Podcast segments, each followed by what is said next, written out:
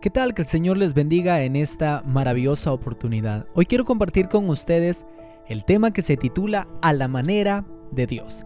La cita bíblica la encontramos en el segundo libro de Samuel, su capítulo 5, sus versos del versículo 18 al versículo 25. En el mundo actual donde nosotros estamos, el profesionalismo, la ciencia y la preparación nos han afectado hasta cierto punto y mucho. En las congregaciones muchas veces se fracasan en los planes. Los jóvenes fracasan en sus vidas y nos preguntamos ¿por qué fracasamos? ¿Por qué si creía que era la voluntad de Dios? Pero suponer y saber que Dios quiere que nosotros hagamos son dos cosas muy distintas. Es por eso la importancia de que en nuestra vida personal ministerial, congregacional, sea dirigida a la manera de Dios. Si hacemos las cosas a nuestra manera, tenemos un alto porcentaje de que vamos a fallar o posiblemente tener éxito, pero sin agradar a Dios. Cuando hacemos las cosas a la manera de Dios, Él nos dará la victoria y lo estaremos agradando.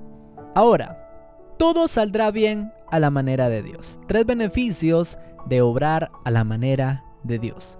Número uno, el primer beneficio, sabrás qué hacer. El versículo 19 dice, entonces David le preguntó al Señor, Señor, ¿debo salir a pelear contra los filisteos? ¿Los entregarás en mis manos? El Señor le contestó, sí, adelante, te aseguro que los entregaré. En el momento que debemos tomar una decisión muy difícil, siempre pensamos, ¿qué debo hacer? ¿Qué me conviene hacer? Es muy difícil solucionar problemas y tomar decisiones a nuestra manera. La mayoría de veces terminan en malas decisiones y traen muchas consecuencias a nuestras vidas. Alguien que obra a la manera de Dios primero sabrá qué hacer.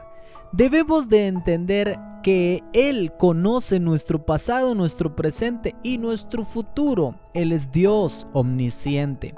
Debemos de preguntarle a Él qué debemos de hacer. David estaba a punto de ir en contra de sus enemigos, pero primero consultó a Dios en oración porque él quería hacer las cosas a la manera de Dios.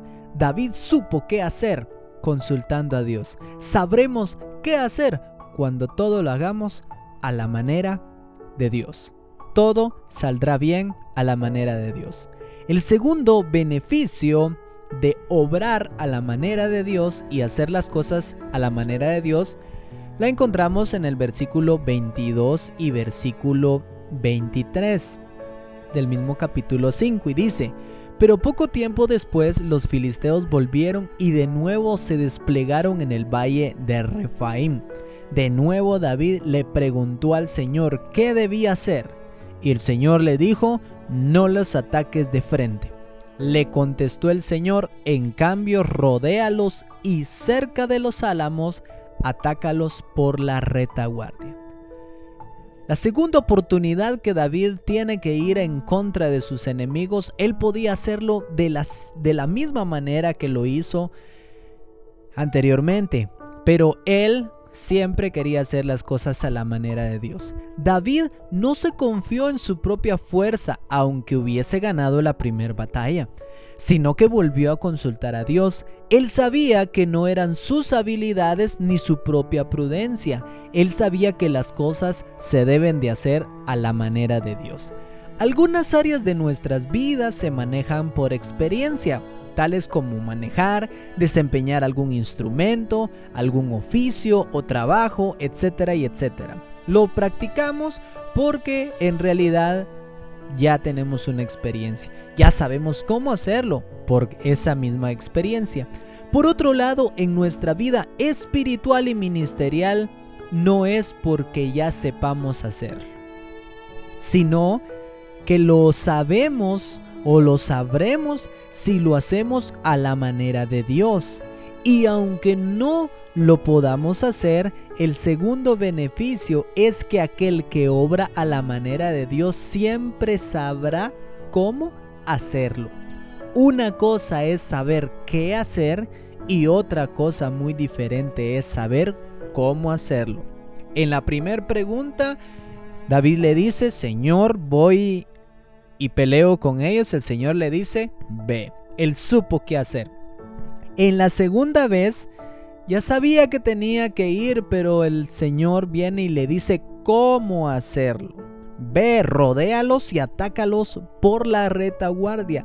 El Señor le cambia las instrucciones. El Señor le cambia la manera de obrar. ¿Por qué? ¿Será que Dios no podía obrar de la misma manera? Sí, pero es que a Dios le agrada que usted y yo lo consultemos. Él es un Dios que en realidad día con día va a hacer cosas diferentes que nosotros muchas veces vamos a pensar que son ilógicas, pero no lo son. Todo saldrá bien a la manera de Dios. Y el tercer beneficio de la persona que quiere obrar a la manera de Dios Primero dijimos, sabrá qué hacer. Segundo dijimos, sabrá cómo hacerlo. Y tercero, sabrá en qué momento hacerlo. Versículo 24. Cuando oigas un sonido como de pies que marchan, en las copas de los álamos mantente alerta.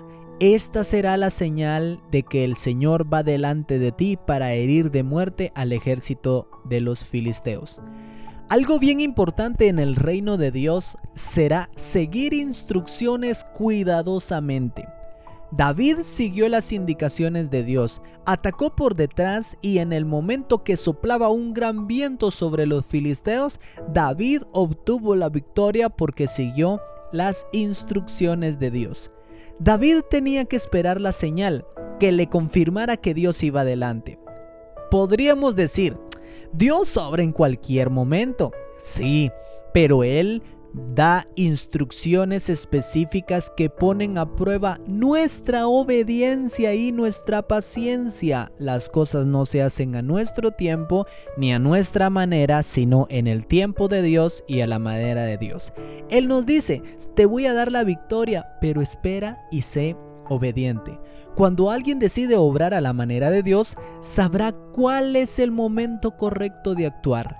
Va a seguir instrucciones cuidadosamente porque no lo hará a su manera. Cuando hablamos donde no teníamos que hablar o donde no era el tiempo de hablar, en realidad somos conducidos a hacer las cosas a nuestra propia manera y podremos causar cosas muy malas. Pero cuando lo hacemos a la manera de Dios, las cosas funcionan porque son específicamente en su tiempo, en su lugar y en su momento, en el momento, en el lugar y en el tiempo que Dios desea.